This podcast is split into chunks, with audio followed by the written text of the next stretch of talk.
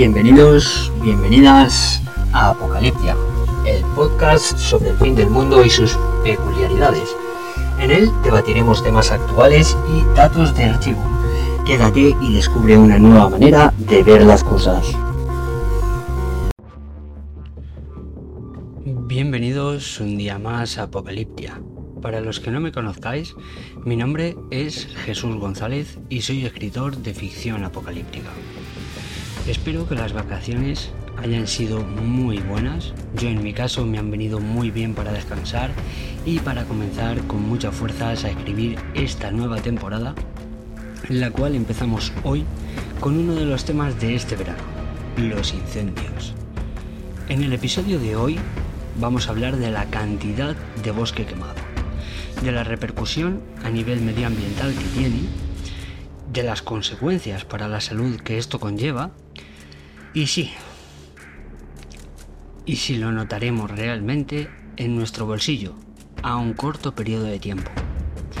Y por último, por supuesto, cuáles serían las medidas a tomar para mejorar nuestros bosques después de una catástrofe así. De esto y mucho más hablaremos en el día de hoy.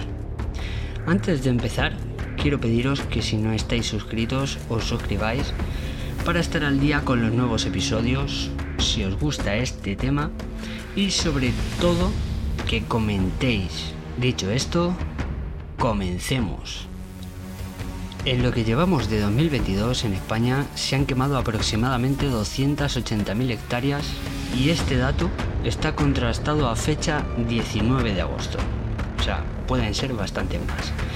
En España hay 14.717.898 hectáreas de bosque, de las cuales 11.562.382 hectáreas son de pastos, las cuales hacen un total de 26.280.281 hectáreas.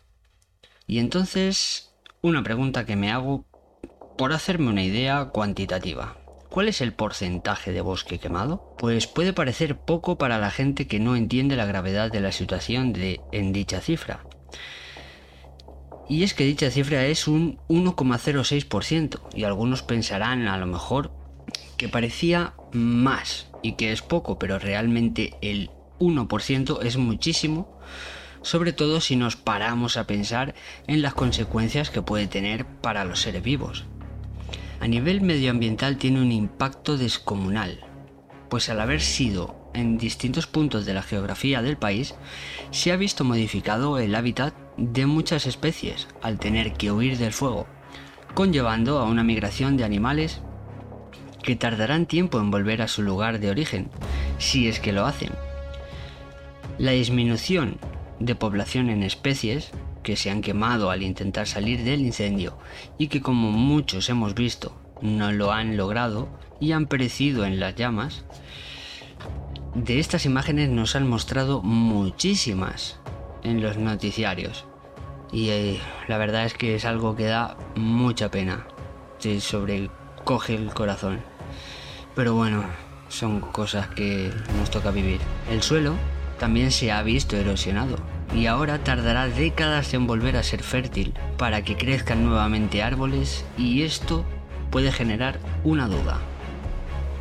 O a mí al menos me la generó en su momento. ¿Quién hace reforestación en los bosques después de un incendio? Y también tengo respuesta para eso, porque investigando al final se aprenden muchas cosas. Pues a corto y medio plazo, en realidad nadie hace reforestación. Y tiene, y en cierto modo tiene sentido, ya que no tiene mucho sentido hacerlo en un suelo erosionado, debido a que no brotaría ningún árbol. Sin embargo, hay algo que sí nace en este tipo de suelos erosionados. Son las plantas herbáceas, que son las que se encargan en hacer que el suelo vuelva a ser fértil.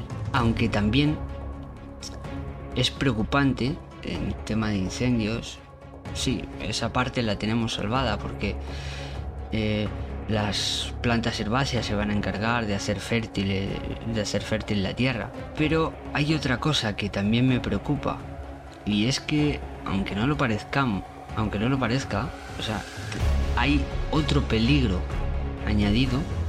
Ahora, por ejemplo, cuando cuando vengan las lluvias, si es que vienen, y, este este peligro son los desplazamientos de tierra.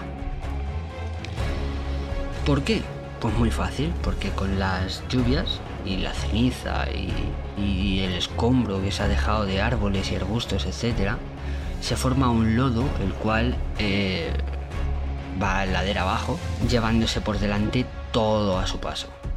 Y hacen que sea posible un corrimiento de tierras bastante grande. Otro de los grandes inconvenientes al que nos enfrentamos es al calentamiento global. En este caso, veremos en un futuro no muy lejano, de hecho este verano ya lo hemos sufrido en nuestras carnes, el incremento de temperaturas y esto es debido a que mientras que se queman los bosques también se reduce la, la captura de carbono y es mayor la absorción de calor en la Tierra, como es obvio, haciendo que las zonas afectadas cambien de temperatura a una mucho mayor. Estas consecuencias no son para tomárnoslas a broma, pero ¿creéis que esto ha acabado? Pues realmente no, esto sigue, porque también tiene una parte negativa para la salud. Y muchos os diréis, ¿y por qué tiene una parte negativa para la salud? Pues yo lo explico, porque después de un incendio quedan siempre cenizas, y estas al llover disminuyen el oxígeno en el agua, contribuyen al crecimiento de cianobacterias, las cuales son conocidas como algas verdes o azules, y estos tóxicos producen que enfermen a las personas y a los animales. Estas bacterias pueden producir síntomas como por ejemplo eh, dolores de estómago, dolores de cabeza, Síntomas neurológicos como mareos, náuseas e incluso vómitos. Y también a nivel estomacal pueden provocar diarreas y daños hepáticos. No son pocas, ¿verdad? Pues esto se genera cuando el agua tiene un alto contenido en nutrientes como fósforo y nitrógeno, que son lo que aporta la ceniza al suelo. Aparte también de cambiar el sabor y el olor del agua potable. Vamos, que realmente el agua que llegue de lluvia con ceniza a algún pantano de donde beba un pueblo, esperemos que los controles de pureza, de, modificación del agua para que sea potable, sean muy exhaustivos. Porque si no, o apaga y vámonos. Porque al final es. Van a tener que tener un control muy exhaustivo para que no enfermemos. Aunque sí que es cierto que tenemos que estar tranquilos porque realmente hay muchos productos que se pueden usar para hacer el agua nuevamente potable. Y siguiendo con la parte negativa de la salud, debo hablar de otro de los problemas de que la ceniza, que es mayormente carbono orgánico, llegue al agua. Y es que cuando esto ocurre, cuando llega al agua, el agua es biodegradada por las bacterias que consumen el oxígeno disuelto, las cianobacterias. Y esto afecta a la fauna piscícola que requiere grandes niveles de oxígeno disuelto en el agua para sobrevivir. Y al disminuir se produce la mortandad de los peces. Y eso que todos sabemos las consecuencias que pueden acarrear, ¿verdad? Pues como ya dije en un principio, esto no es todo porque también tendrá un impacto negativo para algo que nos va a doler de verdad, que nos va a doler mucho. Pues parece ser que es lo único que entendemos, el bolsillo. Y sí, los incendios también nos tocan el bolsillo. Pues también dañan procesos productivos, haciendo que disminuyan las fuentes de trabajo. En un incendio se pierden cultivos, cosechas, infraestructuras que son lentas de reponer y por ello el producto escasea y se vuelve más caro, lo que derivará en un sobrecoste al producto final, lo que ya conocemos día de hoy, vamos, más que, más que cualquier otra cosa en el mundo, superinflación. Por no hablar de un repunte en el encarecimiento de la energía que se da por dichos incendios. Y ahora, ahora toca haceros pensar un poco. Os voy a lanzar una pregunta que quiero que me respondáis. Podéis hacerlo en el enlace de la descripción en Spotify, en la sección preguntas y respuestas, eh, a través de la web. Eh, por cierto, os digo la web para que para aquel que que, pueda ponerme cualquier tipo de comentario en, el, dicha web.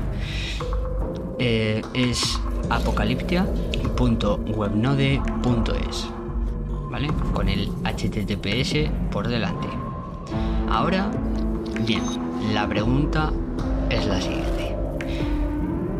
¿Cuáles serían las medidas a tomar para mejorar la salud de nuestros bosques después de esta catástrofe? Quiero decir que voy a leer todas, todas y cada una de las respuestas y os contestaré en un TikTok con la mejor respuesta recibida y con la mía personal. Y esto es todo, amigos. El, el capítulo de hoy acaba aquí, pero pronto llegaré con un nuevo episodio mucho, mucho más cargado de amor.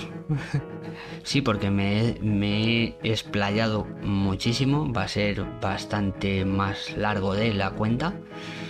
Posiblemente tenga que hacer como en el de ficción o realidad una segunda parte. Pero bueno, no hay ningún tipo de problema.